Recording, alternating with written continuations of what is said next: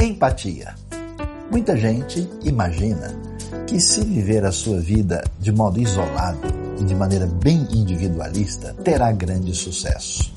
O caminho bíblico é outro. Veja a vida e a trajetória de Davi, que chegou longe e cuja caminhada de sucesso começa no palácio de Saul.